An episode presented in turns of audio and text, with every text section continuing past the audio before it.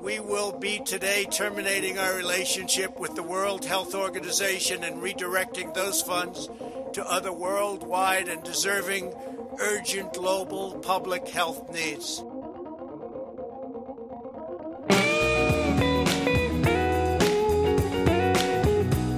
Bueno, primer capítulo de El Ginebrino, de este proyecto. Y bueno, arrancamos con, con Donald Trump y un discurso que, que da fines de mayo de este año anunciando que, Estados Unidos se retira de la OMS, de la Organización Mundial de la Salud. Para muchos esperados, por la manera que tiene, por la manera que tiene Trump de, de interactuar con los estados, por esta visión que tiene del sistema internacional, este extremismo de la posición eh, Make America Great Again y, y de poner Estados Unidos primero ante todo. Bueno, habrá que ver en noviembre con los resultados de las elecciones qué sucede. Porque bueno, ganando Biden es claro que Estados Unidos va, va a dar marcha atrás con esa salida. Ganando Trump sería interesante ver cómo, cómo se resuelve el conflicto con la OMS, ¿no?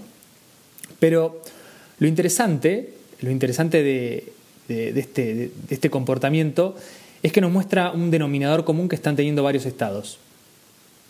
Lo interesante es que el posicionamiento de Estados Unidos, decimos, eh, es un posicionamiento que están adoptando varios estados y varios estados importantes y algunos de ellos muy relevantes en lo que se refiere al manejo del COVID, al manejo, a la producción de vacunas, a la producción de, lo, que se nos, de lo que se conoce como terapéuticos, de productos, etc. El capítulo de hoy lo que busca es tratar un concepto que, surge en este contexto y que tiene que ver con las vacunas puntualmente y se denomina nacionalismo de las vacunas, valga la redundancia. Eh, como decíamos, el accionar de los estados ante esta pandemia, de aislarse, de no buscar cooperación multilateral, de dejar a un lado la solidaridad y de, buscar cada uno su propio camino para, para, zafar del COVID, para dar una solución a sus ciudadanos, nos muestra algo.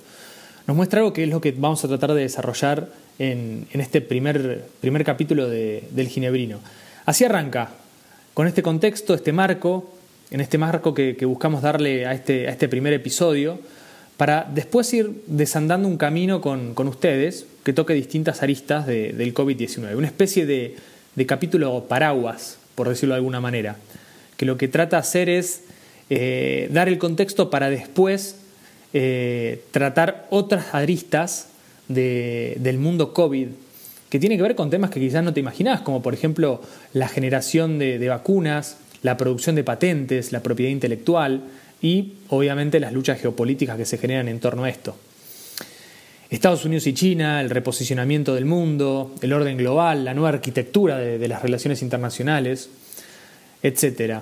Así que quédate con nosotros, así arranca el ginebrino y bueno, espero, espero que te guste.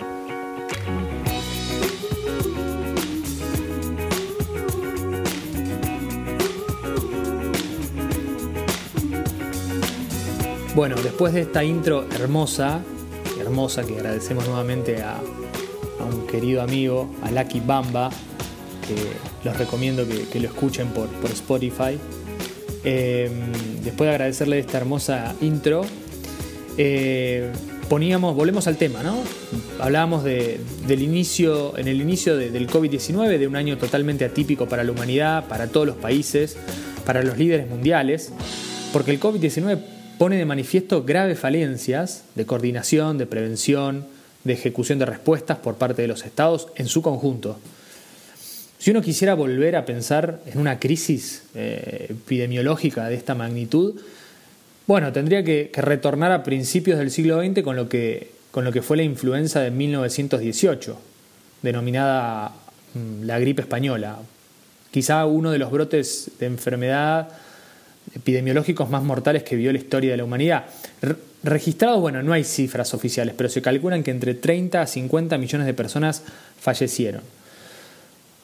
Trazando un, un paralelismo con el COVID-19, lo que vemos es que este nuevo virus pone de manifiesto que el sistema, el sistema multilateral está atravesando un momento de crisis, un momento donde se necesita una profunda revisión del sistema donde los canales de cooperación, de rendición de cuentas, de evaluación, de ejecución de, respuestas están, ¿cómo decirlo?, totalmente atrofiados, anquilosados, donde en general el esquema multilateral de poder no refleja la redistribución real. A una lógica y una dinámica de poder distinta si la comparamos con la arquitectura inicial del sistema internacional después de la Segunda Guerra Mundial. Esta crisis sin precedentes que surge con la emergencia del COVID-19 no pone, no solamente pone a prueba la capacidad de respuesta sanitaria que tienen los estados para asistir a los ciudadanos con políticas de aislamiento, de cuarentena, como la conocemos nosotros, con eh, testeos masivos eh, y con distribución de equipos de, protección como las mascarillas, los tapabocas, los test PCR, etc. Sino que expone de manera cruda, de manera cruda y sin tapujos, las, deficiencias de coordinación y de acción conjunta de los esquemas de integración, de los esquemas de cooperación multilateral. Estamos viendo economías con caídas vertiginosas y, por otro lado, sistemas de salud que están colapsados totalmente y nos da la pauta de que es una, es una crisis que excede los parámetros tradicionales de, un brote epidemiológico. Si hoy, ingresa, si hoy uno ingresa a, la página de, la Universidad de Johns Hopkins, lo que va a encontrar es en ese monitor del COVID-19 es que tenemos más de 33 millones de afectados y más de un millón de muertos en 188 países. Una situación que demuestra que evidentemente se fue de las manos en todo el mundo y que tanto los, sistemas, los organismos internacionales como la OMS, Naciones Unidas y demás no fueron capaces de contener. La solución que, todos conocemos es el desarrollo de una vacuna, una vacuna efectiva que inmunice, que inmunice a las poblaciones y, a, toda, a toda la sociedad. Pero a ver, ¿cuán verosímil es encontrar vacunas que funcionen para fin de este año? Si uno toma el desarrollo de vacunas previas eh, eh, al COVID, y uno analiza el H1N1, el ébola o otro tipo de tratamientos, cae en la cuenta de que las vacunas pueden tardar años en producirse, entre 5 a 10 años. Y encontrar una vacuna en un año que logre inmunizar a las personas ante el COVID, literalmente es, un milagro para la ciencia. Por eso, por eso lo que pienso es que cuando se hablan de cuatro, cinco, seis vacunas de, los distintos laboratorios, de AstraZeneca, de Moderna, de Pfizer, de, distintas iniciativas, encontrar cuatro, cinco, seis vacunas disponibles es algo que, creo que es un poco descabellado pensar. No digo imposible, pero, pero es descabellado teniendo en cuenta el ritmo tradicional que han tenido los desarrollos de las vacunas. Porque aparte la, la fabricación de vacunas es un proceso súper complejo, costoso, en el que incluso cambios sutiles pueden, pueden alterar lo que sería la pureza, pueden alterar la seguridad, la eficacia del producto final, que en definitiva es la vacuna. Es por eso que los reguladores que autorizan, eh, que autorizan eh, la producción de las vacunas o los nuevos desarrollos que salen al mercado, eh, siguen procesos tan rigurosos de, aceptación. y cada etapa de testeo demanda una serie de protocolos y ensayos terribles. Son procesos muy sensibles que requieren niveles de seguridad muy altos. Y hacer una vacuna, por otro lado, también implica, de alguna manera, eh, purificar ingredientes denominados crudos, mm, implica agregar estabilizantes, conservantes, adyuvantes, que son esas sustancias que, hacen que nuestro, eh, nuestro sistema inmune mejore, implica implica envasar las dosis en jeringas, por ejemplo, implica otro tipo de insumos, implica cadenas de refrigeración, implica transporte, logística. Es un esquema, como vemos, a una escala de producción global que involucra billones y billones de dosis para el caso del COVID y que no es tan fácil de encontrar en estos momentos, que no es tan fácil de lograr. A esto se le suma que pocas empresas alrededor del mundo pueden llevar a cabo este último paso. Y sobre todo manejar una fabricación primero de ingredientes activos con altos controles de calidad y después una fabricación a escala global. Históricamente la, producción de vacunas estuvo dominada no por muchos países, y la verdad que alcanzan los dedos de la mano como para contarlos, diría, diría que sobran. Estados Unidos, Reino Unido, Suiza como Alemania, eh, que tienen grandes industrias farmacéuticas y grandes laboratorios con una capacidad amplísima. Pero ahora también comienza a surgir un, fenómeno distinto que es, surgen en países en vías de desarrollo proyectos en países con poca experiencia en la producción de vacuna y en la fabricación, proyectos que se enfrentan a una tarea sumamente rigurosa y titánica de generar, por un lado, una vacuna del COVID-19 que sea eficaz y por otro lado, darle una escala masiva. Y esto, como decíamos, implica un desafío nunca antes visto en la historia de las vacunas. Entonces, tenemos países históricos en la producción, institutos, laboratorios, como por ejemplo el Serum de la India, al que vamos a volver, y tenemos también países en vías de desarrollo que también se han subido a este tren de la vacuna. Por eso decíamos, para complicar aún más el panorama, algunos de los candidatos de países se basan en, en tecnologías emergentes que hasta el momento nunca antes habían sido autorizadas. Aumentar la producción y garantizar las aprobaciones es un desafío gigantesco, gigantesco incluso para los países más ricos y con más experiencia. Por lo que nos lleva a pensar que la producción de vacunas se va a limitar a un puñado de países. Ante este contexto que acabamos de describir, de la producción de vacunas, el funcionamiento más óptimo que tiene la cooperación mundial hoy en día en cuanto a la asignación de vacunas, ¿sí? sería lograr evitar, por un lado, interrupciones en la, en la cadena de suministro, evitar potenciales conflictos de los estados y generar un sistema de, un sistema de distribución equitativa. ¿Qué pasa en la realidad? Lo que vemos es que hay estados que se alejan de esa voluntad real de cooperación países y sobre todo los más importantes están, están tendiendo hacia la no cooperación, hacia, la no solidaridad, hacia un nacionalismo de vacunas. Como vemos, el sistema internacional representa un orden caótico, anárquico. Anarquía no, tanto por lo caótico, que en realidad sí lo es el sistema, sino por la falta de un liderazgo global. Un liderazgo, por decirlo de alguna manera, elegido por los estados de manera formal. No hay un presidente del planeta, para ponerlo en palabras simples y la ausencia de un poder que regule la interacción de los estados implica un desorden. En el contexto del COVID, vemos que hay una ausencia de un compromiso global vinculante para distribuir vacunas de manera equitativa y racional, lo que da como resultado un enfoque de mi país primero. Esto alienta a que los estados actúen por sus propios medios sin optar por los caminos de la cooperación, del multilateralismo, de la solidaridad.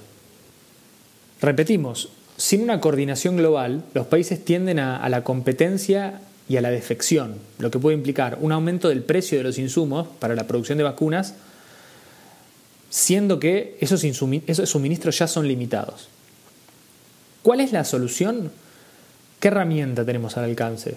Se, preguntan, se pueden preguntar del otro leo. Bueno, la OMS, la Organización Mundial de la Salud, Gavi, que es la Alianza para las Vacunas, y CEPI, que es otra institución que se encarga de la preparación de emergencias ante, ante, ante las pandemias, crearon un marco de acción llamado el mecanismo COVAX, que trata justamente de esto. Primero de potenciar las investigaciones sobre potenciales vacunas.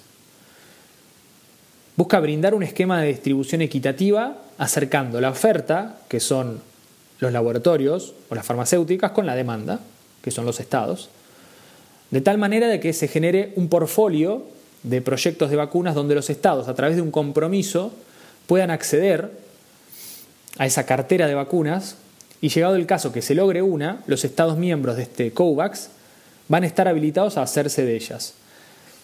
La OMS lo que espera es que para finales de 2021 se hayan producido 2 billones de vacunas para cubrir poblaciones en riesgo, trabajadores de la salud y otros segmentos vulnerables de la población. Ante esta incertidumbre que veníamos marcando, un sistema atrofiado, anquilosado, con muchas críticas, surge el COVAX. El director general de la OMS, Tedros, hace poco en, un artículo que escribió para la revista The Economist, hablaba sobre esto, Hablaba sobre la necesidad de trabajar juntos, de evitar el camino de los nacionalismos, evitar los recelos. Y la línea de este capítulo sigue un poco ese camino. Más allá de, que lo veremos más adelante, hay críticas que, podemos hacer ante el accionar de la OMS eh, y otras cuestiones, pero básicamente aboga por eso, por, por esta necesidad de repensar cómo el mundo ha ingresado a un proceso vertiginoso de sálvese quien pueda.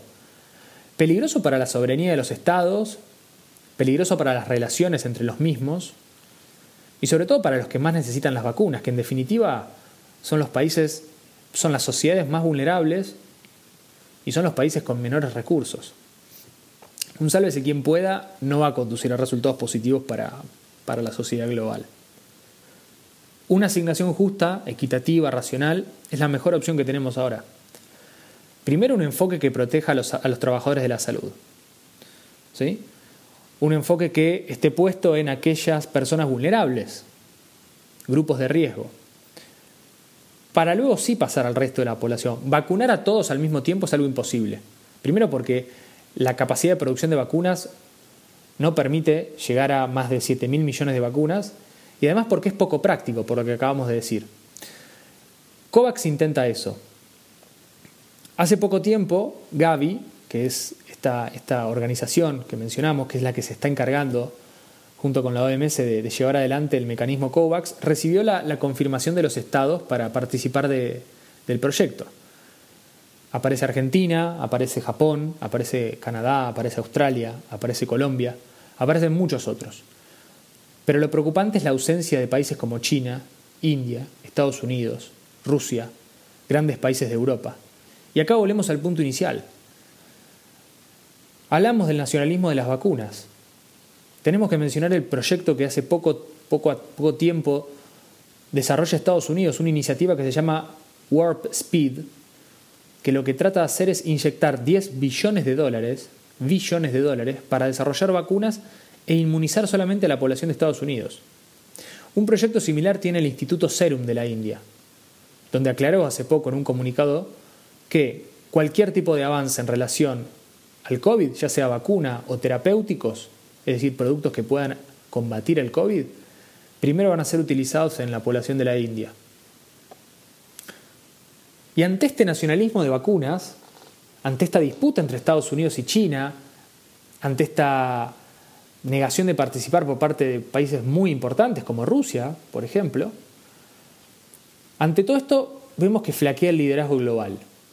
Y a esto se le suma una superpoblación de autócratas, dictadores, líderes populistas, a ver, sobra con ver la situación que se están viviendo en países como Bielorrusia, como Venezuela. Esto nos hace pensar que muchas veces, más allá de la competencia, más allá de los problemas que tiene el sistema internacional, más allá de todos los problemas, nos damos cuenta que el mundo multilateral es el único resorte que le permite a los estados atravesar este tipo de tormentas. Este fue el primer capítulo de Ginebrino. En los próximos capítulos vamos a charlar sobre otros temas del COVID que quizás no los tengas tan en mente. Propiedad intelectual, geopolítica, eh, patentes, etc. Ojalá que lo hayas disfrutado. Este fue el primer experimento del ginebrino. Y así nos vamos. Nos despedimos con, con este primer episodio. Gracias por estar ahí, gracias por escucharnos. Envíen sus comentarios, sus ideas, sus críticas, sus sugerencias, síganos en nuestras redes, en Instagram, en Facebook, en Twitter. Y los dejamos con el gran Lucky Bamba eh, para, que te relajes un poco. Lo dejamos con, con su música. Esto fue El Ginebrino.